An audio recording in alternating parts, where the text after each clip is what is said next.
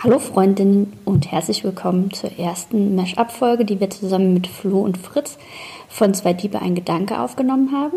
In der ersten Hälfte geht es um faire und nachhaltige Mode. Niki erzählt uns ein bisschen was über ihr Label und die Herstellungsweisen in der Modeindustrie. Und danach geht es wie gewohnt weiter mit Kriminellem und Kokolores von der Saar. Viel Spaß! Saarcrime Kriminelles und Kokolores von der Saar mit Antonia Seiler, Nicola Loes und Daniel Deckert.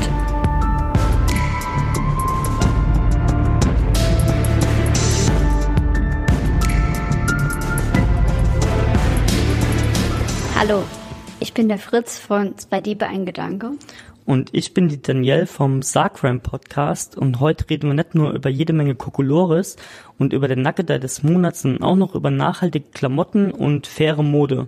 Und wenn euch das interessiert, dann bleibt einfach dran. Bis gleich.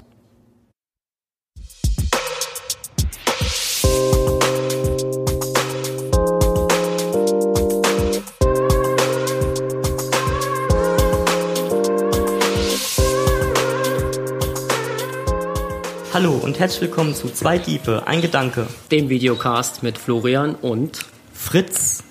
Und wir sind heute hier in einer wundervollen, schönen Location und zwar im Store die Niki Merchandise in Saarbrücken. Korrekt. Auch bekannt oder ehemals Tante Guerilla, ist das richtig? Ja. Und wenn ich es richtig weiß, habt ihr gesagt, wir nehmen nur so einen Teil von dem Spirit mit, nämlich wir machen alternative Mode, alternatives Merchandise, aber packen noch was dazu. Und zwar wollen wir faire Mode vertreiben.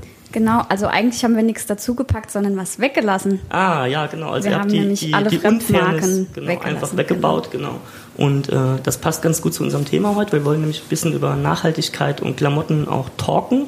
Und Deswegen sind wer, wir heute hier. Wer sind denn die drei, Flo? Hau doch mal Ja, raus, heute, ist, heute ist eine so besondere sitzt. Folge, ne? weil heute haben wir uns entschieden, wir machen eine Mashup-Folge. Wir haben zu Gast heute noch die drei Mädels vom äh, Sargram Podcast. Und äh, die bearbeiten hier Fälle in ihrem Podcast, die Saarland intern stattfinden, bereden die. Könnt ihr gerne mal reinhören, verlinken wir gerne in der Videobeschreibung. Spotify, und, äh, überall. Aber mal zu euch, wer, wer seid ihr so? Wollt ihr euch mal vielleicht kurz Das Dreigestirn des Schwachsinns stellt sich jetzt mal naja, vor. Ich glaube, mehr gibt es dazu auch eigentlich nicht zu sagen. Ich glaube, alles Wichtige abgearbeitet. Ähm, nee, ich bin Danielle, ich bin Freitexterin aus Saarbrücken und ähm, bin so ein bisschen äh, unfreiwillig in die Rolle der Technik-Tante gerutscht, was man vielleicht auch hört. Also bitte sponsert uns Technikkram für diesen Podcast. Sehr schön. Ja, äh, ich bin Nicola und Inhaberin dieses Ladens, in dem wir uns hier gerade befinden, in der Eisenbahnstraße. Du hast ja eigentlich schon erzählt, was wir machen, aber ich denke, im Laufe des Gesprächs gibt es da auch noch mehr Infos ja, dazu. Und ich labere Unsinn in diesem Podcast. Also ich habe keine besondere Aufgabe. Doch, du machst die wunderschönen Illustrationen. Stimmt, ich mache zu jeder Folge ja, eine die sehen wirklich äh, spezielle also, Illustration. Chapeau, Chapeau. Hört die Folgen, guckt sie euch an, mhm. die Illustration, und da findet man dann immer so ein paar kleine Details dazu. Ich höre mir später mal die Illustration an. Genau, hört die Illustration an. Okay, und ich bin Nummer drei des Schwachsinns. Ich bin Antonia. Ähm, ich arbeite eigentlich bei einer Eventagentur und kenne diese beiden da schon länger und äh, im Podcast mache ich bisher immer den Nugget des Monats, weil ich Freunde habe, die mir sowas schicken und äh, finde das ganz fantastisch, dass wir das heute zusammen machen können. Und man muss auch sagen, du bist Kulturwissenschaftlerin ja, und sagst deswegen extrem schlaue Sachen. Das, naja. Wow. Geht so. Doch, das Wie zum Beispiel das, was war es, die Grünpflanze des Jahres? Oder der Die Giftpflanze des die Jahres. Tollkirsche. Ja, okay. Und wieso Welches das? Jahr war das nochmal? Äh, dieses Jahr, glaube ich, 2020. Jetzt Jahr der Tollkirsche, mhm. sozusagen. Wow. Ähm, ja, ich finde es erstaunlich, dass immer Menschen mit so einem hohen Horizont sich dann so Understatement verkaufen. Ich arbeite in einer Eventagentur. Das ist total also, schön da. Ja, glaube also. glaub ich.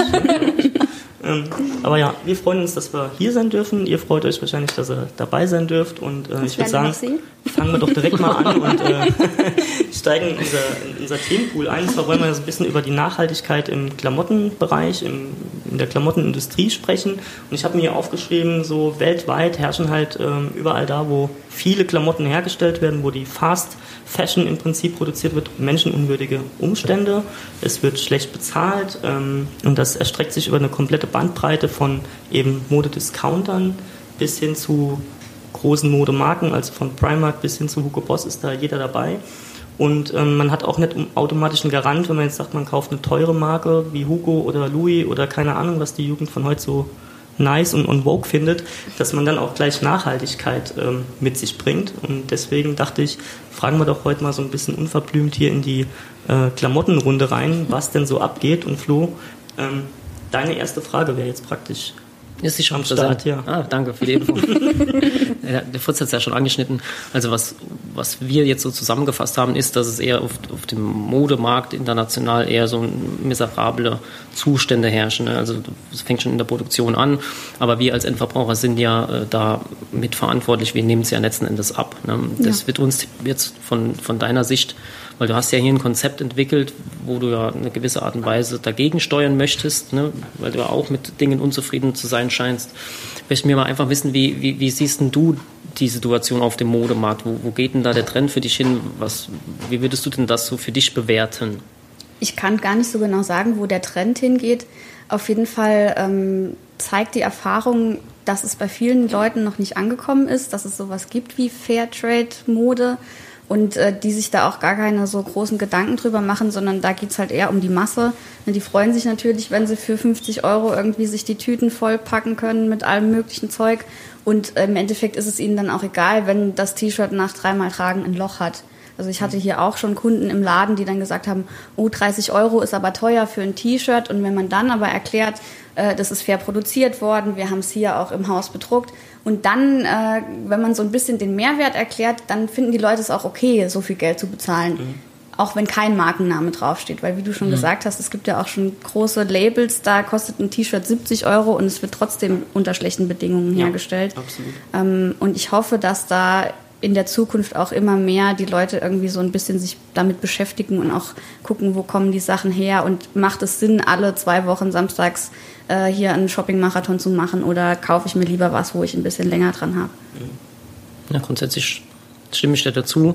Ich glaube, dass es mit der Thematik, wie die, wie die Marken sich immer stärker in dem Modemarkt ausprägen, wie zum Beispiel Hugo Boss, ne, hatten wir in der Recherche als Beispiel. Da ist es ja oft so, zumindest aus meinem Empfinden, dass, dass Kleidung rein wegen dem Markennamen gekauft wird. Es geht ja gar nicht mehr rein darum, ist es jetzt der perfekte Schnitt, der mir daran so gut gefällt, sondern viele kaufen einfach das T-Shirt oder die Jacke oder was auch immer, weil da Gucci draufsteht und fühlen sich dann besonders gut. Klar, weil die damit. Leute dann wissen, genau. dass da 70 Euro für ein T-Shirt ausgegeben genau. wurde ja, und dass man sich das leisten kann, diesen ja, Geltungsdrang. Genau, dann ist es ja eher der Geltungsdrang, wie quasi letzten Endes der Schnitt oder die Mode an sich, die da im Vordergrund stehen sollte, ja. weil das ist ja der Sinn von Kleidung, ne? dieses modische.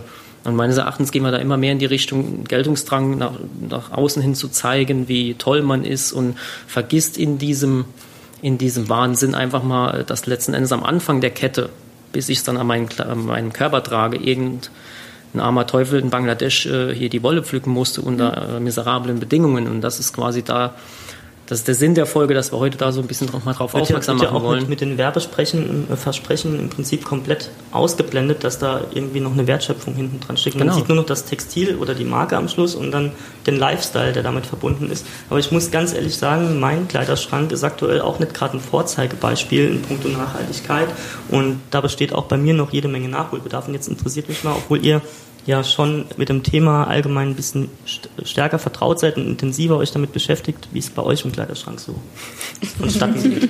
Ist euer Kleiderschrank Fairtrade? Mm, also ich kann jetzt nicht sagen, dass er 100% Fairtrade ist, aber ich kaufe seit sechs, sieben Jahren entweder gebraucht oder ähm, halt tatsächlich Fairtrade, wenn ich es mir leisten kann. Mhm. Ähm, halt natürlich auch viel hier, weil einfach es entspricht meinem Stil. Ich mag die Klamotten mhm. und ähm, ich unterstütze halt auch einfach gerne das Konzept hier. Äh, ich muss sagen, es ist halt unbequem. Ne? Also es ist tatsächlich nicht mehr, wie ich das früher gemacht habe. Und das habe ich oft gemacht, wenn ich wusste, wir gehen abends feiern, habe ich mir ein neues Oberteil gekauft. Mhm. Das war einfach so. Und mittlerweile ist es so, ich kaufe dann jetzt viel bei Kleiderkreis oder, auf dem Flohmarkt. Ich mache mir dann eine Liste, was ich gern hätte.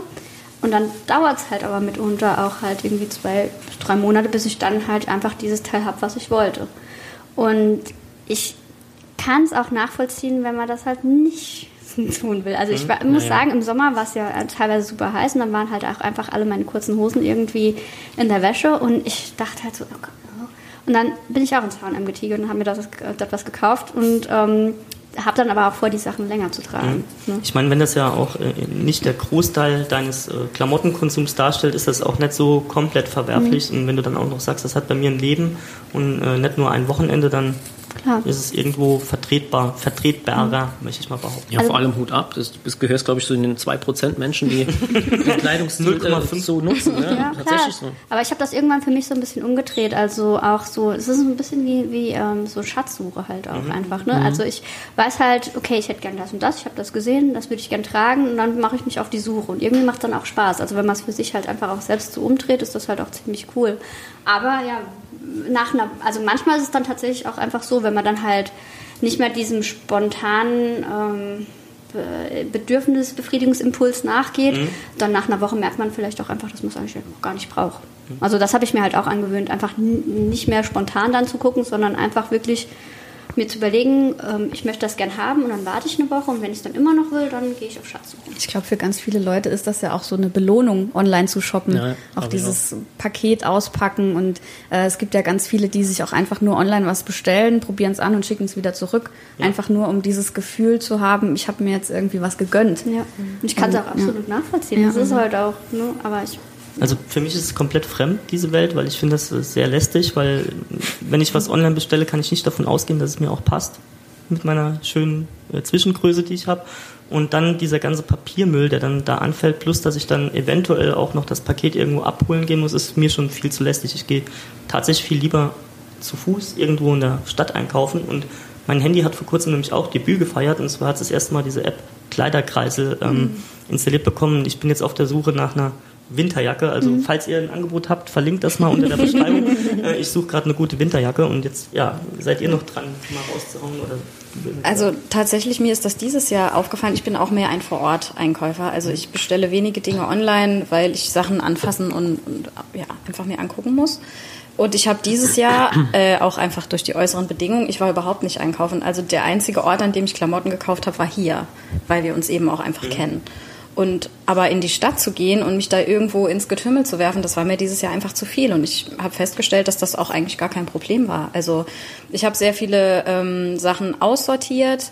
Also ich trage überwiegend äh, schwarz. Das ist, macht es äh, gleich ein bisschen einfacher. Schwarz und nachhaltig, wie Daniel vorhin schon schön gesagt hat. Und da bin ich hier eigentlich echt an der richtigen Adresse. Mhm. Also ähm, und gerade wenn man irgendwie so ein bisschen naja, sagen wir mal, festgelegt ist auf, auf oder schon weiß, was der Stil ist und dann ist es einfacher, sich in die Richtung zu orientieren. Und ich habe jetzt auch gerade was, ähm, so Dinge, die man, keine Ahnung, online kauft, Strumpfhosen oder mhm. sowas, was jetzt wirklich einfach ist, auch eher geguckt, dass ich nachhaltige Dinge einkaufen will als und dann eben weniger, ähm, aber dafür bessere. Und ich habe, also mein Eindruck ist tatsächlich, dass sich das schon so ein bisschen in eine Richtung entwickelt. Das kann schon auch dran liegen, dass ich in so einem Freundeskreis einfach drin ja. bin aber dass mehr Leute drüber nachdenken, gebraucht zu kaufen. Kreiderkreisel boomt ja total. Ähm, und man sich einfach ein bisschen, wie es beim Essen ja auch ist, dass man sich einfach drei Gedanken mehr macht, wo mhm. die Sachen herkommen, die man einkauft. Finde ich super. Ja. Ja, also gerade mit dem, mit dem Vorort-Einkaufen läuft es bei mir halt in der Regel so ab, dass ich äh, den großen bekannten TK und dann steht noch ein, ein Max ähnlicher Name hinten dran. Ja, verstehe ich. Ähm, da äh, werfe ich mir dann so alle möglichen Hemden plus Polos, äh, was ich so in der Regel anziehe, über, über den Arm, probiere dann an, dann bleiben maximal zwei Teile hängen, die ich auch kaufen kann. Und auch wenn man es heute an meinem Klamottenschrank äh, oder an meinem Kleidungsstil nicht sieht, ich bin auch eher so der dunkle Typ, also pflegeleicht schwarz finde ich immer ganz toll. Jetzt fehlt aber noch eine. Ja, also ich bin in der bequemen Position, dass ich mir die Sachen ja selber machen kann, die ich gut finde.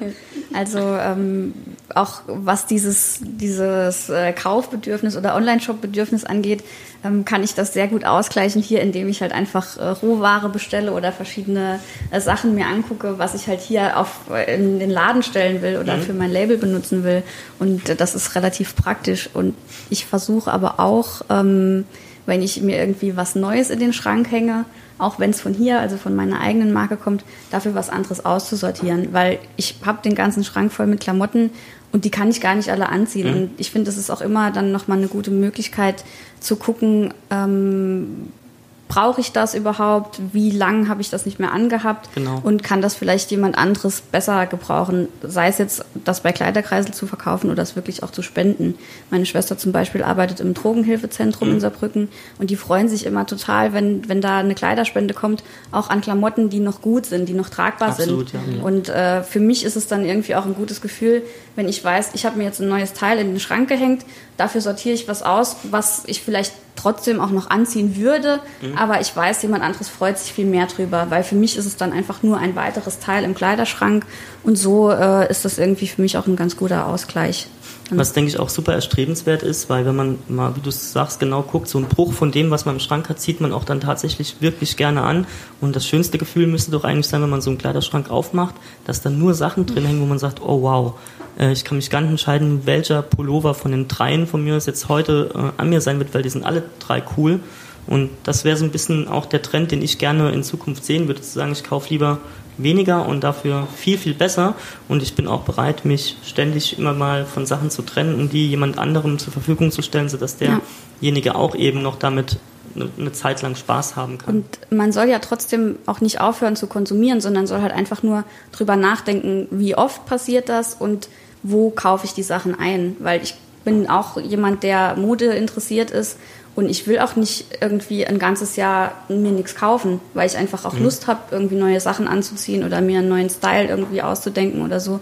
Und äh, dann sollte man halt trotzdem gucken, in welchem Maße ist das und wie kann ich nochmal was zurückgeben oder so. Das heißt, letztes Mal, dass du ein H&M von innen gesehen hast, war? Ist schon lange her. Also ich kann mich tatsächlich nicht erinnern. Wir machen das jetzt hier seit vier Jahren und ich bestelle ab und zu Sachen, also wie zum Beispiel Hosen oder sowas, weil wir das hier nicht im Sortiment haben, bestelle ich mir auch online manchmal. Aber in die Bahnhofstraße einkaufen zu gehen, das kann ich mir nicht vorstellen, weil mich das total stresst. Ja, kann ich verstehen. Wobei man auch dazu sagen muss, die ähm, Preise, jetzt mal ausgenommen von sowas wie Primark, ne, wo so richtig äh, Discounterpreise herrschen, aber so normale T-Shirt-Preise im Gegensatz zum Spezialladen wie hier, wo dann auch Fair Trade und ein vernünftiges T-Shirt zu, finden ist, sind ja dann letzten Endes dann gleich. Also das ja. ist nicht so, dass es ein billig hergestelltes T-Shirt, was teuer ist, dann äh, viel viel anders äh, wäre, wie wenn man es hier in guten Bedingungen ja. herkauft. Da ist man im, im, gleichen Preisniveau und hat noch was Vernünftiges dafür bekommen. Klar. Deswegen. Es gibt da halt auch so zwei Extreme, wie du sagst. Es gibt einmal diese Primark-Käufer, die einfach nur auf Masse gehen. Ja, ja. Und dann gibt es die, die halt wirklich die Markenkäufer sind. Und die wollen dann, dass da Levi's draufsteht oder Gucci oder was auch immer und wollen dann auch nichts anderes. Also wir hatten auch schon Kunden hier im Laden, denen ich versucht habe, irgendwie was anzubieten. Die wollten aber unbedingt das Treasure-Shirt haben. Mhm. Und ich habe gesagt, tut mir leid, ich habe es nicht im Sortiment. Mhm. Und dann kann man die auch von nichts anderem ja, überzeugen. Und das, ja, das ist halt einmal dann die Kategorie, die lieber viel Ware für wenig Geld haben will und die, die bewusst Marke tragen wollen, einfach nur um zu zeigen, ich kann mir das leisten. Ich kann mir das leisten, ja. genau. Ja. Jetzt hast du ja hier so ein schönes Geschäft aufgebaut, so einen schönen Laden, der sieht, ist auch ansprechend, ist schön, ist groß, hell. Kommt gern mal daher, schaut sich mal an. Aber die Frage ist, wieso hast du das gemacht? Das ist ja nicht selbstverständlich. Wieso bist du, bist du auf die Idee gekommen zu sagen, ich ziehe das jetzt mal so durch, ich mache mir hier einen Laden auf, wo ich trau genau darauf achte, was hier drin steht und warum? Was hat dich dazu bewogen? Weil ich keine andere Möglichkeit eigentlich gesehen habe, nochmal in dem Job zu arbeiten, den ich gelernt habe. Also ich habe Produkt- und Prozessingenieurswesen studiert und habe auch äh, drei Jahre in der Modeindustrie gearbeitet, war wirklich auch in Asien unterwegs in den Produktionsstätten und habe diesen Massenmarkt gesehen und alleine schon, ähm, was da, bevor die Sachen in die Produktion gehen, an äh, Mustern hergestellt wird und äh, ja, also ich wollte einfach nicht mehr arbeiten, aber trotzdem ist es meine Leidenschaft und das ist für mich halt hier die Balance. Also ich kann trotzdem noch Mode machen und äh, Sachen machen, die mir Spaß machen, die mich interessieren, mit gutem Gewissen und ohne zu denken, warum mache ich das hier eigentlich oder ist es notwendig, alle zwei Wochen eine neue Kollektion in die Läden zu stopfen, nur damit die Leute halt was Neues sehen und es noch nicht mal unbedingt kaufen und dann nachher, nachdem es schon um 70 Prozent reduziert war, dann in irgendwelche Outlets gestopft wird. Also ich wollte da einfach in diesem Hamsterrad nicht mehr mitlaufen, wollte aber trotzdem meinen Job noch ausüben, den ich mir ausgesucht habe und den ich auch gerne mache. Mhm. Und das war die einzige Alternative für mich eigentlich. Und auch, äh, dass ich, ich bin hier verwurzelt im Saarland, ich habe hier meine Freunde, meine Familie und ich wollte auch einfach nicht mehr irgendwo anders hingehen und wollte hier arbeiten und habe mir quasi dann meinen eigenen Arbeitsplatz geschaffen. Chapeau, sehr schön. Ähm, wie gewährleistest du denn, dass deine Textilien fair produziert werden? Ich kaufe Textilien ein, die zertifiziert sind, also von der Fairware Foundation oder BSCI. Also es gibt da ja verschiedene Siegel ähm, und äh, achte halt darauf, dass, äh, dass die Produktion da fair ist und ähm, die Hersteller auch darauf achten, dass die Leute gut bezahlt werden, dass die Baumwolle fair gepflückt wurde und okay. so weiter und so fort. Und wir haben ja mittlerweile auch das Glück, dass da die Auswahl relativ groß geworden ist. Also das war vor zehn Jahren noch ganz anders. Also da war es auch nicht so einfach, faire Textilien zu beziehen. Okay. Und ähm, ja, jetzt bin ich ein bisschen vom Konzept abgekommen. Äh, genau, das, was ich wissen wollte, sorry, ähm, war, ich habe herausgefunden, dass actually so zwischen 13 und 18 Cent bezahlt wird bei ähm, Nähbetrieben, Näheren. Und was wäre dann der faire Lohn, den durch diese Foundation gewährleistet wird? Das kann ich gar nicht so genau sagen. Also es ist wahrscheinlich auch von Land zu Land unterschiedlich. Man muss da auch immer gucken, mhm. wie sind da die Lebenshaltungskosten, die natürlich auch sehr viel niedriger sind als bei uns.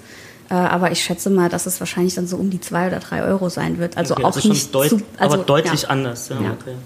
Gut, ich denke zwei, drei Euro, das klingt jetzt für uns hier wenig, da kriegen wir nicht mal einen Döner für. Aber ja, wie du es sagst. Es gibt Leute, die kriegen damit dann halt ihre Familie, Familie eine Woche. Ernährt, ja, genau. Ja. Kriegst du unter Umständen so viel Reis, dass du kochen kannst für x Wochen.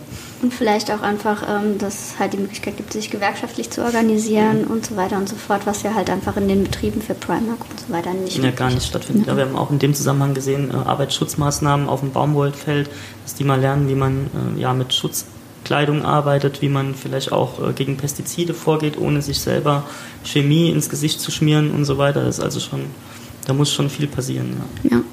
ich glaube auch, dass äh, in solchen Ländern ähm, auch irgendwie das Verständnis auch gar nicht so da ist. Es gibt ganz viele Leute, die froh sind, dass sie in diesen Fabriken arbeiten können, also dass mhm. sie wenigstens irgendwie einen Job haben. Existenzgrund. Und, genau, und lassen dann halt auch einfach das mit sich machen, weil sie denken, besser ich äh, mache hier, weiß ich nicht, 24 Stunden Schichten zu einem Hungerlohn, als dass ich gar nichts kriege.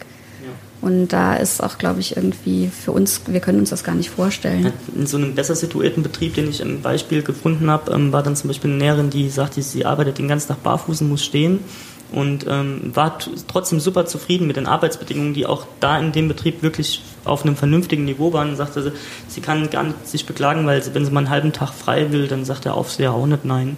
Und das ist ja schon, wenn der Anspruch von den Leuten ne, an, an Leben ist halt so gering, da geht es ja fast nur noch ums äh, Überleben, ja. kann man sagen. Und das ist der höchste Anspruch. Und das kann sich hier, glaube ich, kaum einer greifbar vorstellen oder nachempfinden. Ja. Das Problem Sorry, ähm, wer sich das gerne mal angucken will, auf ähm, Netflix gibt es da auch eine interessante Doku drüber, The True Cost heißt die, mhm.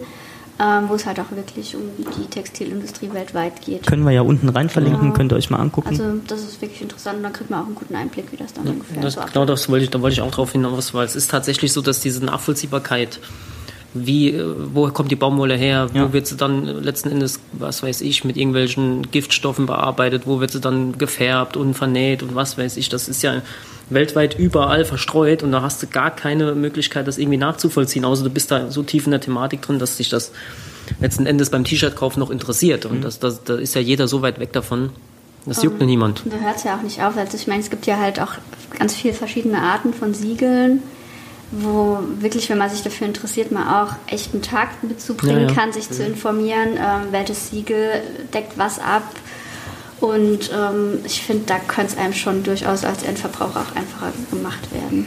Ja, ich bin sowieso dafür, ich brauche alles andere, außer was nicht Fairtrade ist oder nicht äh, irgendwie besonders hergestellte Baumwolle. Das brauche ich eigentlich gar nicht. Das kann von mir aus vom Markt weg meines Erachtens. Ich will, ich für mich, mich persönlich ist wichtig, dass die Leute da unten, Afrika ist es ja, glaube ich, wo Hauptimporteur von Baumwolle. Ja, genau, von Baumwolle ist, dass denen einen gewissen Lebensstandard äh, gewährleistet werden kann, damit wir so konsumieren können, wie wir es wollen. Und wenn wir das nicht gewährleisten, dann haben wir den Konsum einfach nicht verdient, finde ich. So ja. denken leider halt die ja, wenigsten. Ja, das immer wieder beim Thema Eigenverantwortung. Ah, ja, das ist halt einfach so.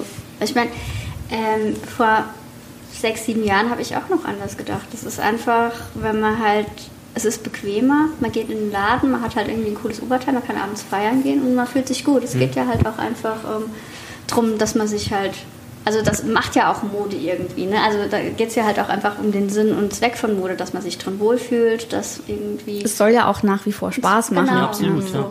Aber das finde ich halt das cool, dass es mittlerweile auch die Möglichkeit gibt, fair zu kaufen und halt einfach schöne Teile zu ich glaub, haben. Ich glaube, das ist noch so ein bisschen in Verrufenheit, dass man sagt, so grüne, ethische Mode, öko, ökologische Mode, das ist, das ist gleichzusetzen mit einem Jutebeutel, genau. den man sich einfach so überstülpt. ja, oder oder ja. so wie das die, äh, keine Ahnung, Amish vielleicht tragen würden, möglichst ungenäht und einfach, aber das ist ja genau, entspricht Komm lange nicht her und diskutieren wir ja.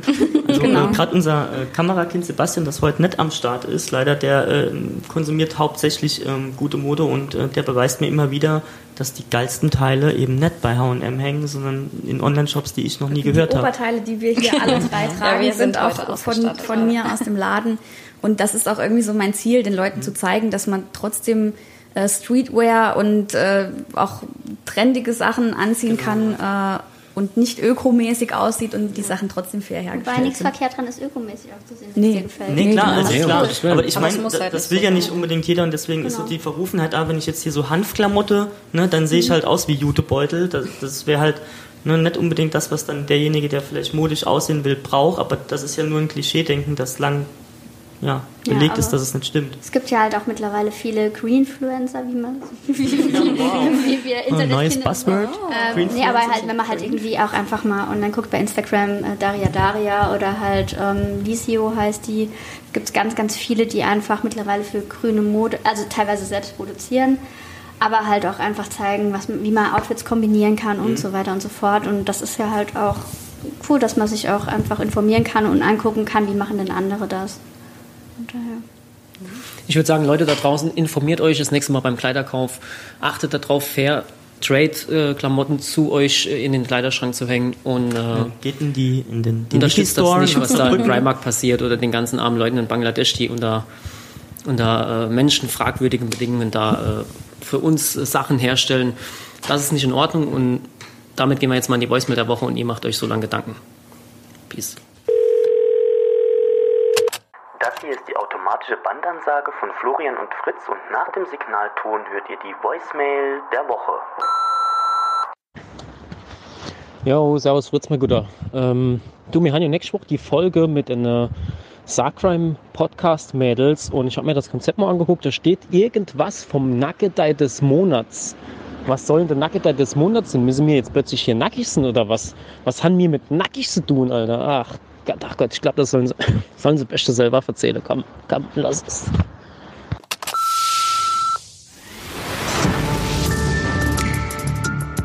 Saarcrime.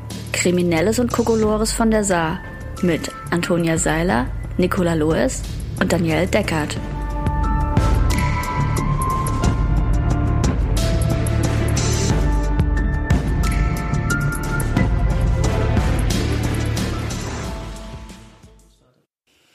Hallo FreundInnen. Hallo. Hallo. Und Hi. herzlich willkommen zur sechsten Folge Saarcrime. Ähm, unser Podcast, bei dem wir euch über skurrile Kriminalfälle aus dem Saarland berichten. Und äh, heute haben wir zwei Spezialgäste am Start, die mit Natürlich. uns diskutieren. Wollt ihr euch einmal kurz vorstellen? Ich denke mal, äh, der ältere Bruder fängt an, also bitte. Ah, jetzt, ich dachte eigentlich äh, Schönheit vor Alter, aber ja, ich bin der Fritz.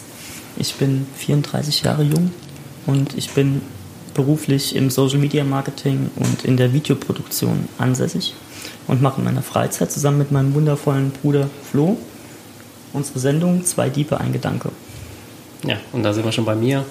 Ich bin der Florian, 29 Jahre jung und habe mit Medien bis auf Zwei Diebe, ein Gedanke bisher nichts am Hut gehabt. Freue mich, dass ich heute hier bin und bin mal gespannt, was auf mich zukommt. Und äh, ich würde sagen, wir tauchen mal ein in die Kriminalität, oder? genau. Die Nackedität. Richtig. Wir haben ja jetzt eben schon in eurem Videocast über Textilien gesprochen und deswegen ist es nur fair und passend, dass wir starten mit dem textilfreien Fall des Monats, nämlich unserem Nackedei des Monats, der dieses Mal besonders ähm, schön ist. Danke, Oliver an dieser Stelle nochmal. Ich bin so gespannt, was jetzt kommt. Die Meldung kommt aus Völklingen. Daher haben wir viele Meldungen. Am Sonntagmorgen wurde die Polizei Völklingen von einer 43-jährigen Frau um Hilfe ersucht. Als diese gegen 8.50 Uhr die Haustür eines Wohnhauses in der Vorbacher Passage öffnete, saß ein nackter Mann im Hausflur und verrichtete hier sein großes Geschäft. Beim Eintreffen der Polizei hatte der alkoholisierte Mann, wir haben es wieder, Nacktheit und Alkohol, ähm, hatte der alkoholisierte Mann die Örtlichkeit bereits in unbekannte Richtung verlassen. Im Hausflur konnte lediglich seine Hinterlassenschaft gesichert werden. So, dann kommt noch äh, der Aufruf, männliche Person, 20 bis 25 kurze Haare, Brillenträger. Was mich verwundert ist, die Person soll einen blauen Jogginganzug getragen Hä? haben. Na, Hat er so, sich, der hat er sich nackt? Vermutlich nein, nein, nein. Er hatte einen blauen Jogginganzug an und er hat gehinkt. Hä? Hier steht auffällig war sein hinkender Gang. Das heißt, er saß nackt in einem Hausflur Und hat dann den und hat sich dann angezogen. wieder angezogen. Nee, vielleicht hat er dem auch den unterm Arm Ja, der hat den dabei gehabt, genau. Ach so. Sein Outfit war nackt und das war so Das Accessoire. Accessoire, genau. Vielleicht- mm. Aber hat, also, hat er in dem Haus gewohnt? Wie ist er in den Nein. Hausflur gekommen? Ja, das ist, das habe ich mich auch gerade gefragt. War das sein Hausflur? Ich, ich kann- also ich- glaube nicht. Also wenn er Menschen. abgehauen ist danach, warum war der überhaupt da drin? Warum hat er sich ausgezogen? Das sind so viele Fragen. Wie immer. Er wollte bestimmt seinen blauen Anzug nicht mit seiner Notdurft verunreinigen. Vielleicht war es so anstrengend, dann musst du halt einfach alles von sich werfen. Vielleicht hat er auch da irgendwie One-Night-Stand gehabt und der ging katastrophal daneben, weil er In die Hose. auf die Toilette musste. und ist nackt in den Flur gerannt und hatte halt seinen Jogginganzug Aber wer hat denn so eine Hat in sich vielleicht Jogginganzug an? den kleinen Zeh am Türrahmen gestoßen und ist deshalb gehinkt. Ja, stimmt, das Hinken haben wir jetzt noch gar nicht Okay. berücksichtigt. Moment, ja. Okay, ja, das. Ich spekuliere, vielleicht war so ein Thai-Imbiss ums Eck, der äh, Oh. ja, möglicherweise zu Markenverunstimmungen geführt hat und er konnte sich gerade noch so in eine bereits geöffnete äh, Eingangstür flüchten und in Windeseile dort entledigen. Was ist mit dem Ja, Hinken? Aber es war morgens um 8.50 Uhr. Also keine Abend, also morgens tatsächlich. Morgens, also ja. auf dem Weg zur Arbeit. Ja, welcher Tag? Sonntag, Sonntagmorgen. Auf dem Weg zur Guten Kirche. Nach Das einem heißt- Samstag. das heißt Samstag, ja, ja. Party-Samstag. Möglich, Die möglich. One-Night-Stand-Theorie ist, ähm, gefällt mir gut. Finde ich auch gut, weil sie berücksichtigt alles. Wobei, nein, ich finde, sie berücksichtigt nicht, dass er einen Jogginganzug getragen hat. Das nee, ist jetzt er hat ihn so, ja getragen. Ja, aber warum? Also, wenn das nur ein Sexdate war, dann hat er ja gewusst, dass er relativ schnell textilfrei sein wird. Dann kann man ja wohl auch was Bequemes anziehen. okay. ja. Na gut, verstehe. Ein Booty Call. Textilfrei. Booty Call in Völklingen. Net Netflix and Äh, Entledigung. textilfrei. Netflix ein textilfrei. Okay. Oh Gott, ich bin nicht gewöhnt, dass man es dabei filmt. Das ist irgendwie unangenehm. Das ganze Internet wird euch lachen sehen. Ja, das war. So sehen wir aus, wenn wir lachen. wenn wir Netflix und textilfrei sind. Ja. So war das. Okay, spannend. Blauer Jogginganzug. Und Aber warum konnte man nicht sagen, in welche Richtung er abgehauen ist, aber sagen, dass er einen hinkenden Gang hatte und ähm, Gut, äh, er kann ja im Flur gehinkt haben. Ja, Also die Frau ist wahrscheinlich Flur- nicht bis zum Ausgang hinter ihm hergelaufen, weil sie so empört war über seine Hinterlassenschaft. Die hinterlassen. Zu Recht auch, finde Ja, ich. Also ich finde jemand in den Hausflur Ich wollte gerade absolut nicht in Ordnung. Ah, ah, uncool, uncool, Mann mit Also, wenn man mir in den. Hausflur äh, dann bitte angezogen. Nee, ist, auch, das, ist, das, nein. ist das immer noch so ein klassischer Hausmeisterdienst dann? Oder wen geht's Ah, um, wobei, da stand, die Polizei hätte das gesichert. Das ist ja eigentlich. das liegt in der oh, in der Asservatenkammer. In so einem Board. nee, ich stelle mir auch so vor, wie sie es dann so mit so Bändern gesichert haben. So. Falls er mal irgendwann gefasst wird, kommt dann alles so auf den Tisch. Ja, Beweismittel eins. Nummer Hier. vielleicht war auch im Flur dann später nur noch so ein Kreide. Ein Häubchenkreide Und diese kleinen, diese, diese Fotografenschilder. Diese, ja. For Forensiker haben, waren auch vor Ort. haben sich das ja, Ganze genau, mit so. Anzügen und so. an der Wand. Oh, Niki. Wenn, wenn ein Mord passiert ist, dann guckt ja immer auch jemand, wie die Kugel geflogen sein könnte. Ne? Also de- deswegen, Möglich. Ja.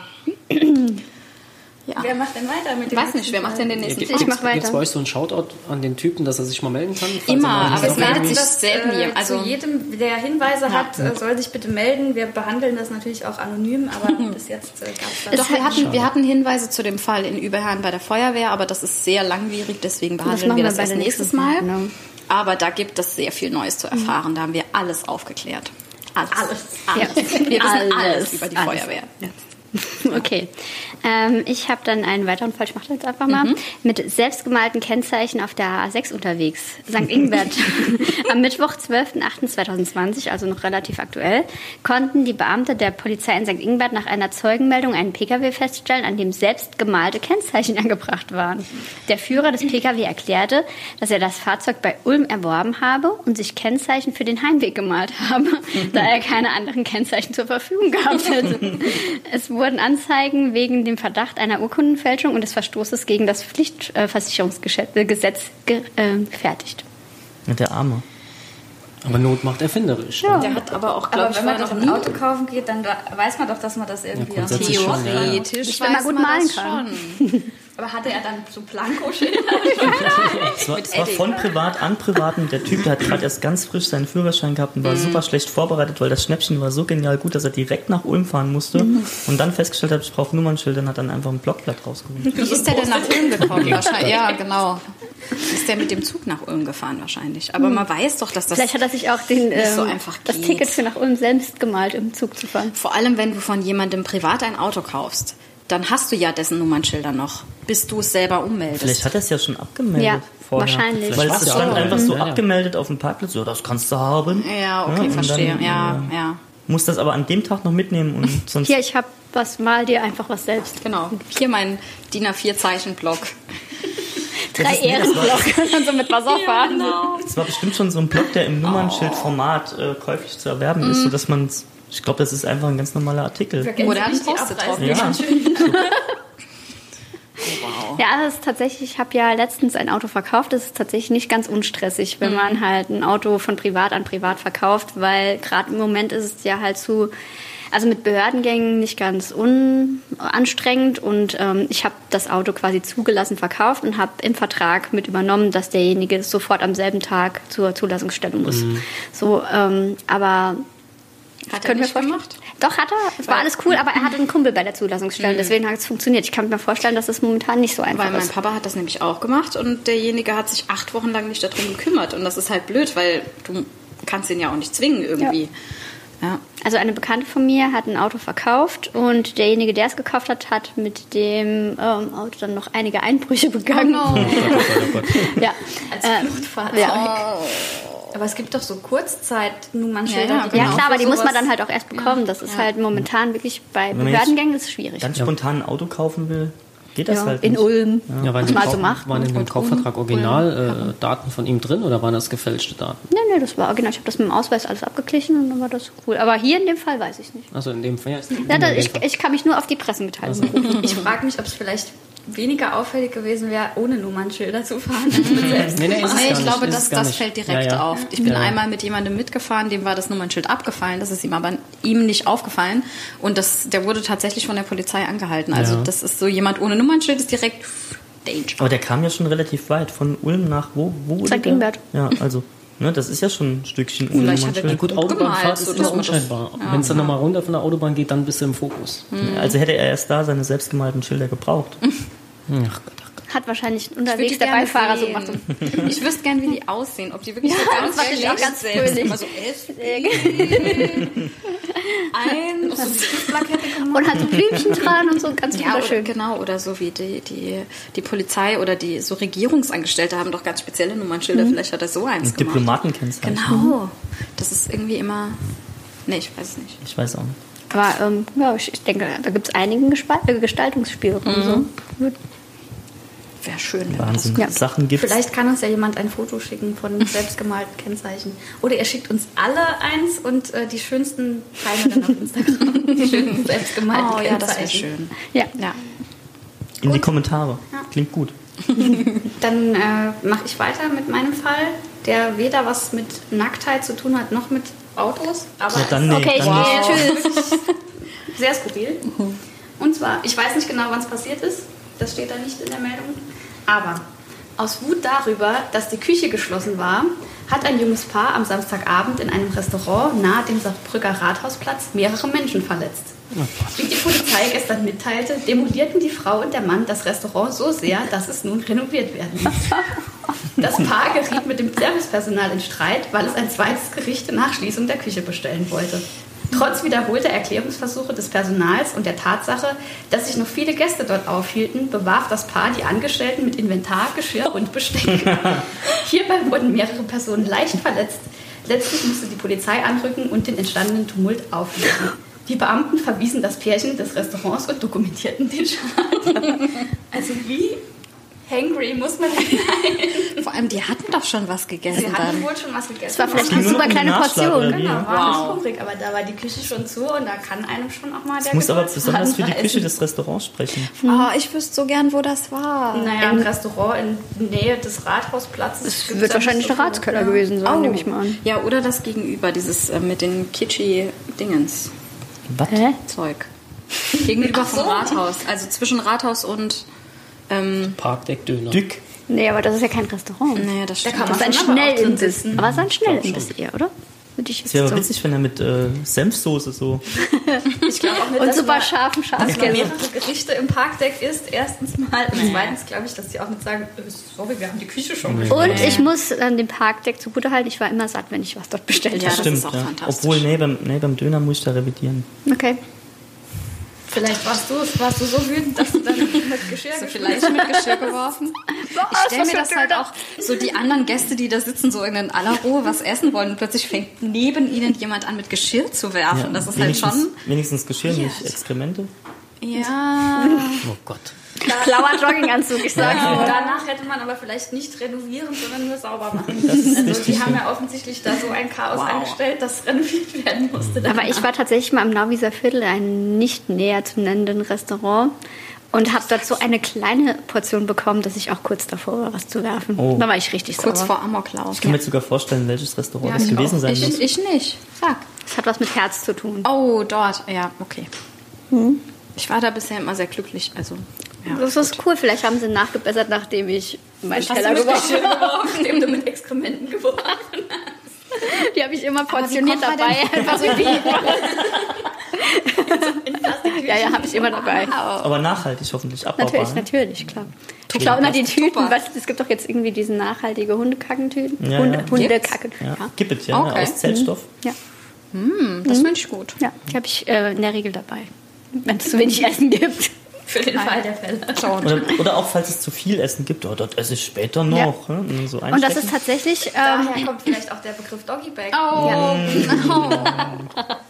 aber es ist tatsächlich, äh, gab es bei Abgepudert äh, von Dirk und mir mal eine Kategorie, wo es darum ging, Sachen, die sich eklig anhören, aber eigentlich nicht eklig sind. Und dann ging es darum, dass er morgens mit seinem Hund spazieren geht und hat diese Tüten dabei. Aber der Hund musste, ha- also ne, er hat die Tüten nicht gebraucht und danach packt er in diese Tüte, die nicht gebraucht war, sein Pausenbrot ein. Klingt eklig, ist es aber eigentlich Das nicht. ist gar nicht so schlimm. das ist halt Nee, einfach nur eine aber es klingt schon irgendwie eklig. Naja, nee. Doch, ich finde schon, dass es eklig Es wäre viel schlimmer, wenn er vorher das von seinem Hund da drin Ja, naja. Dann, Ja. Nee, das nicht. Das ist klar, aber Wobei nein. ich mir nicht sicher bin, ob so bei einer Herstellung nicht darauf geachtet wird, dass vielleicht so eine normale Plastiktüte anders äh, hergestellt wird wie so eine Hundetüte. Und die Ja, vielleicht dann doch ein bisschen eklig sein kann. Glaube ich nicht. Extra Vielleicht eklig so wie da Frau, die die, die eklig. gebrauchten Kondome verkauft hat in. Thailand. Da hat eine Frau ein Business draus gemacht, gebrauchte Kondome zu waschen. Ah, ja, Und die ist von der Polizei hochgenommen worden. Ja, mega schlimm. Und, und dann, dann wurde sie verhaftet, weil das medizinischer Abfall ist. Aber die hat die einfach ausgewaschen, wieder eingerollt. Ich viel schlimmer finde ich, dass Leute das, Das gemacht haben. hat. Ja, also, Moment, die, Die Leute wussten wussten das das ja ja nicht. Die aber wussten das nicht. Ja, ja, eingerollt. Tütchen ja, ich habe Fotos gesehen. Die hat die über so einem Holz Ich habe Fotos gesehen. eingerollt. Es gab Fotos, eingerollt in Plastiktüten, eingelaminiert, also so einzeln eingefolt und wieder verkauft. Die Leute, Was die das hatten- gekauft hatten, wussten das nicht. Was hatten die beruflich gemacht, dass die sowas Ich- in Masse... die hat das überhaupt nicht da- selber. Die hat das Leute- Weg, das Nein, ist nicht was- gut. So. Was mich, nein, was mich tatsächlich am meisten an dieser Geschichte erstaunt ist, angeblich hat sie die in größeren Mengen von einem anonymen Spender bekommen. Ich tippe auf Prostitution. Ja, wollte grad so. sagen.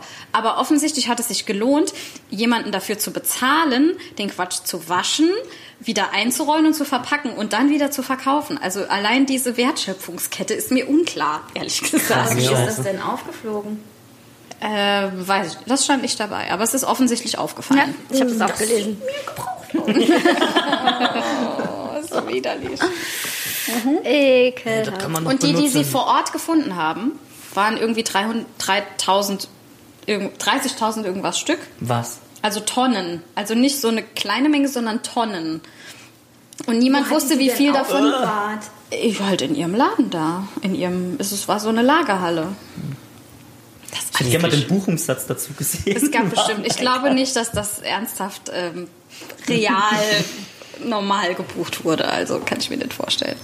Aber hat die dann stückweise Ja, gekauft? Oder ja, ja in, eins. in einer Das weiß ich nicht. Das stand nicht. da- Das wusste man nicht. Man wusste ja nicht, wer das gekauft hat. Das war so ein bisschen das Problem, dass man auch nicht nachvollziehen kann, wer jetzt geschädigt war. So. Wie sind wir darauf gekommen? Ah, wegen Keine der Ahnung. Hundetüten. Oh, Ja. es tut mir leid. Aber die muss die dann ja, auch theoretisch auch nochmal mit so Gleitmittel eingeschmiert haben. Also Ich glaube nicht. So Kondome Also sie offensichtlich ja nicht ihre Mitarbeiter. Also, frag ich, I guck mich nicht so an, ich habe know. keine Ahnung. Produktentwicklungsschulung. Heute machen wir Jo. mal. Ja, schrecklich auf jeden Fall. Ja. Scheinbar kann man aus allem Geld machen. Ja, Ja. das sowieso. Ja. Wahnsinn. Also- ihr macht ja Sachen. Also, Wir, wir erzählen also ja nur erzähl, Wir ihr erzählen erzählt nur ja mal Sachen. Sachen. Wir erzählen Dinge, die. Da kann der Papa eigentlich stolz auf uns sein, dass wir äh, vernünftige Wir machen, haben. äh, wir haben machen auf jeden Fall für die Menschheit relevant. relevante Themen. Habt ihr gerade uns unterstellt, dass unsere Eltern nicht stolz auf uns sind? Quatsch. Das war er. Niemals. Und hattest du nicht gesagt, du hättest auch einen gesagt? beim Stimmt, du hast doch gesagt, du hättest einen, Ja, einen er hat Fall. gesagt, Ich keinen gesagt, Fall. das Doch, ist doch. Gesagt, der ist gesagt. nicht da. Nee, Ach der, so. ist, der, ist, der ist da Falscrime. Ja, aber das ist Ja, das okay. Das ist okay, wenn es ein Ja. persönlicher Aber der war auch ist. nicht witzig, der war schon ernst. Okay. Das ist, weiß ist nicht, jemand wirklich zu ist Schaden schwer. gekommen? Und Ja, Nee, ja, nee, ist nee, letzten. Endes ist ja keiner zu Schaden gekommen, aber der ist mir tatsächlich echt passiert.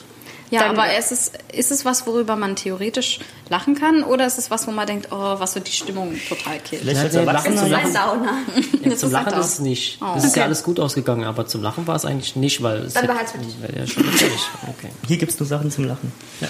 Ich hätte noch was, also wenn wir noch Zeit haben, Ja, kann ich ich noch. rein, ähm, ich hätte auch noch einen. Aber Okay, mach komm. du einfach Was erstmal. sagt denn die Zeit? Ist das nochmal Daumen? Ja, ja, Okay, ja, na locker. gut. Also ich habe nur was Kurzes, was auch schnell erzählt ist. Hm. Bei Saarland News, ist schon ein bisschen länger her. Ähm, am Samstagmittag teilte ein aufgeregter Passant bei der Polizeiinspektion Saarlouis diesmal mit, dass er soeben in der Stiftstraße in Saarlouis einen leblosen Körper in einem Blumenbeet gefunden hat. Die Polizeibeamten und der Rettungsdienst, die sich umgehend zur mitgeteilten Örtlichkeit begaben, entdeckten zu ihrer Erleichterung in dem Blumenbeet keine leblose Person, sondern eine Reanimationsübungspuppe. Nachdem man zunächst dem Anrufer Entwarnung geben konnte, wurde die Puppe durch die Beamten geborgen und bei der Polizeiinspektion Saarlouis verwahrt. Bislang ergaben sich keine Hinweise auf ihren Eigentümer. Wer eine Puppe vermisst, soll sich bitte bei der Polizei melden. Das heißt, irgendjemand hat einen Reanimationsübungsdummy in ein Blumenbeet in Saarlouis geworfen, um Leute zu erschrecken. Ich glaube, die Oder haben doch gar keine Beine, oder? Nee, die haben auch keine Arme. Das ist einfach nur ein. Torso mit einem Kopf. Ja, und wer auch immer das gesehen hat, hat sich wahrscheinlich so sehr erschrocken, dass er sofort von weitem die Polizei gerufen hat und hat sich das nicht so genau angeguckt, wobei ich es unfassbar lustig finde, wenn er ihn hätte versucht hätte zu wiederzubeleben, weil dazu sind die ja da. Die knacken ja dann so. Du hörst ja auch die Rippen knacken Ja. und alles. Komm zurück, komm zurück. Ja, genau. Ja, wobei so ein Dummy wiederzubeleben, da muss man ja schon mutig sein, wenn es ja schon keinen Unterkörper mehr gibt und dann noch eine Wiederbelebungsmaßnahme einzuleiten, ist natürlich. Ja, sein Gesicht sieht auch sehr seltsam aus. und so. Wechseln. Zu so einer Puppe kann ich was erzählen. Oh, ich bin gespannt. Ähm, bei, mein, bei meinem ehemaligen Arbeitgeber, den ich jetzt nicht namentlich nennen möchte, kam einmal ein Kunde rein, der ein etwas sperriges, großes Paket zur Rücksendung an einen Anbieter abgeben wollte. Und weil mein Chef ein sehr misstrauischer Mensch ist und äh, schon öfters mal Probleme hatte, dass Leute äh, Sachen schmuggeln in Paketen, die man nicht versenden darf, wollte er sich das angucken, was da drin ist. Und das war dem Kunden gar nicht recht. Also er wollte es in dem Laden gar nicht haben, aber mein Chef hat es dann trotzdem geöffnet. Und dann war da so eine Toy-Puppe drin. die So eine sich- coole oder so eine schlechte? Also die so ganz echt aussieht und sich auch super sil silikonmäßig angefühlt hat. Und ja, die Köpfe waren rot, kann ich euch sagen. Und ich fand es, also das Erschreckende Das daran darf ist, man doch prinzipiell ja, ja, ja, ja, klar. Ja, ja, ja. Also ne, er hatte halt einfach Misstrauen, dass vielleicht was verschickt werden könnte, weil der Typ so ein bisschen danach aussah. Krokodilbabys oder so. So vorurteilsmäßig, ne? Und hat dann reingeguckt und dann war es halt für uns alle peinlich, weil dann haben wir gesehen, was der da verschickt hat. Und das war, also ich fand es krass, wie es ausgesehen hat. Hab's noch nie vorher gesehen. Ich habe es so ein bisschen angefasst. Achso, ich habe gedacht, du wolltest. komm zurück, komm zurück. ich habe auch noch nie einen so einen echt. Das, das muss ja, extrem teuer sein. Ja. ja. Ich glaube, da gehen ein paar Tausender ins Land. Ich habe auch, auch noch keinen echt gesehen. Hast du einen echt gesehen? Ich hätte sie direkt wieder beliebt. Nein, aber ich weiß gerne, wie die sich, wie die, also die sind ja schon sehr, sehr, sehr realistisch nachgeformt. Ja, auf jeden also, Fall. Sah ja. krass aus. Hat denn äh, diese Wiederbelebungspuppe nochmal ihren ihren äh, ihr Herrchen gefunden? Ich oder? weiß nicht, das steht nicht dabei. Ich frage mich halt auch, wie die da gelandet ist. Die also hat wahrscheinlich äh, irgendjemand irgendwo geklaut und hat sich ja, dann das ganz nicht dann mit dem Scheiß und ist dann in ein Blumenbeet geschmissen. Also Vielleicht hatten die auch ein Date so aus dem Beifahrersitz. ja, genau, hat irgendwas ich habe mal in, in ähm, Zweibrücken, was jetzt nicht im Saarland ist, aber da gibt es einen Mann, der immer rumfährt mit so einer Schaufensterpuppe auf dem Beifahrersitz, die auch immer hübsch angezogen ist und so. Und der ist wohl relativ populär dort und ich habe den auch mal gesehen. Vielleicht war der es. Mhm. Keine Ahnung. Das, das war er bestimmt. Hat vielleicht äh, seine Gedacht. Freundin gegen ein besseres Modell ausgetauscht. Also ohne Arme ist halt auch lame. Ja. Ja. Ohne Arme, ohne Beine. Kein alter Gentrick. ja, Wahnsinn. Ja, so ist das im Saarland. Wolltest du nicht noch was zu der Erregung öffentlichen Ärgernisses? Ah ja, genau. Du oh, noch was ich habe so viel recherchiert. Ja. Wir ich habe ja letztes Mal Folge genau. einen Fall von Erregung Mehrere. öffentlichen Ärgernisses und wir haben uns gefragt, mit was erregt man denn öffentliches Ärgernis? Ja, und warum darf man eigentlich nicht nack, nackt sein? Genau, das sind tatsächlich zwei unterschiedliche Dinge. Also ähm, Erregung öffentlichen Ärgernisses ist im Strafgesetzbuch festgelegt, Paragraph 183a. Und das ist ganz genau definiert. Es geht nämlich um öffentliche sexuelle Handlungen, ähm, mit denen man absichtlich oder wissentlich ein Ärgernis erregt. Und das gibt tatsächlich Freiheitsstrafe bis zu einem Jahr und eine Geldstrafe. Aber es ist gar nicht so einfach äh, zu definieren, was das ist. Also die Tat muss öffentlich stattfinden vor anderen Menschen, die das vorher nicht wussten. Also nicht innerhalb eines geschlossenen Personenkreises. Das heißt, dieser Mann, der sich in unserer letzten Folge mit der Freundin seines Sohnes getroffen hat, gehört da nicht dazu. genau. 77-Jährige. Ne? Es muss auch vorsätzlich passieren. Also derjenige muss absichtlich versuchen, andere Leute damit anzupissen. Ähm, und wenn er nur billigend in Kauf nimmt, dass eine andere Person verärgert ist, weil es geht wirklich um den Ärger, den derjenige hat, dann ah, ja. ist das noch kein Straftatbestand. Ähm, dann ist es ist die Definition von sexueller Handlung halt auch so ein bisschen schwierig. Einige Dinge sind da sehr eindeutig, aber zum Beispiel nackt joggen gehört nicht dazu. Ja, das ist keine sexuelle Handlung. Das darf man. Mmh, Oder ist man dann öffentlich da, Dazu komme ich gleich. Da, wir hatten nämlich in unserer letzten Folge einen Nacktjogger, also um den ging's. Genau, und es muss sich um eine sexuelle Handlung von gewisser Erheblichkeit handeln. Das finde ich auch sehr schön. Entblößungen gehören dazu, Exhibitionismus, aber ähm, wenn der Ausziehende keine sexuelle Erregung erreichen möchte, ist es kein Straftatbestand. Es also ist, Joggen ist okay. Joggen ist okay. Ja. Nicht zur genau. sexuellen Erregung. Und wenn alle Menschen, die das sehen, darüber nicht verärgert sind, sondern nur erfreut, neugierig oder interessiert, dann ist es Kunst. Dann ist es, nee, dann ist es kein, dann ist es kein Straftatbestand, genau. Es ist, äh, man muss die Erheblichkeitsgrenze überschreiten. Die Erheblichkeitsgrenze. Genau. Ich finde es schön, dass quasi das Opfer bestimmt, was, äh, ob das jetzt eine Straftat ist oder nicht. Also derjenige, der sich ärgert, ist derjenige, der entscheidet, ob das ein Problem ist oder nicht. Weil ähm, bei Exhibitionisten zum Beispiel ist es, das ist wieder was anderes. Äh, da müssen die, die Personen, die dadurch beeinträchtigt sind, in ihrem Empfinden beeinträchtigt werden, mit Gefühlen von Ekel, Schock und Schrecken oder Schamgefühl. Und es, das funktioniert nicht, wenn derjenige nur erheitert ist. Ekel, also dann, Schock und Schrecken ist eine super Punk-Band. Ja, mhm. stimmt. Ja. ja. Ja, Also tatsächlich ähm, ist es auch so, dass man für Exhibitionismus nur schuldfähig ist, wenn man andere schwere seelische Abartigkeiten aber wer, wer beurteilt das denn? Bringt. Ja, das, der Richter in dem, also in den meisten Fällen. Das ist ja immer so, wenn das zur Anzeige gebracht wird. Also bei einem Nacktjogger zum Beispiel, wenn das niemand anzeigt, ist das egal. Okay, das aber, ist kein Straftatbestand. Ja, okay. Genau. Und ähm, Genau, und in Deutschland ist es so, dass äh, Exhibitionismus nur dann erfüllt ist, wenn die Entblößung der sexuellen Befriedigung dient.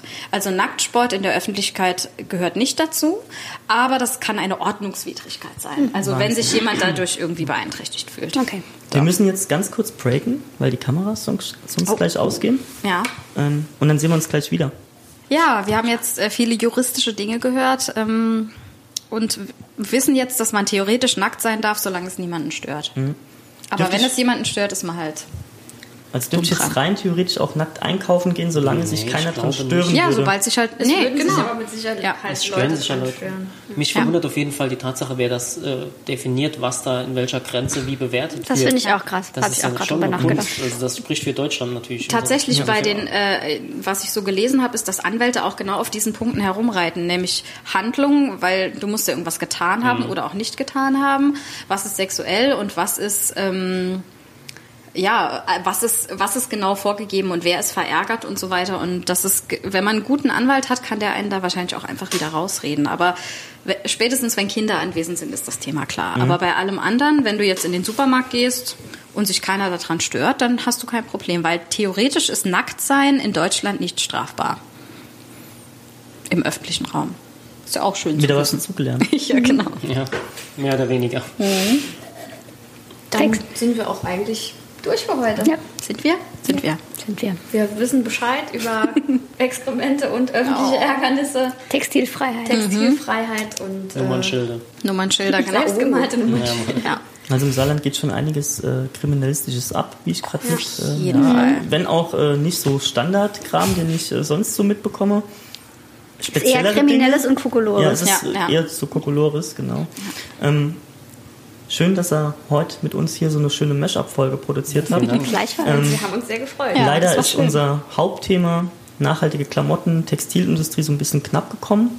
Und deswegen laden wir dich jetzt schon mal ein, falls wir in den kommenden Wochen mal wieder eine Folge produzieren werden zu dem Thema und dann auch von A bis Z, von der Produktion bis hin zum Hier hängt's jetzt, ähm, darfst du gerne wieder Gast sein und ähm, deinen Wissensstand dazu Seid mitteilen. Seid ihr nackt? Wir, wir, könnten das machen. Wir könnten auch, wir könnten auch komplett nackt sein. Okay. Vielleicht hm. hocken wir uns nebeneinander in so Badewannen. Ja.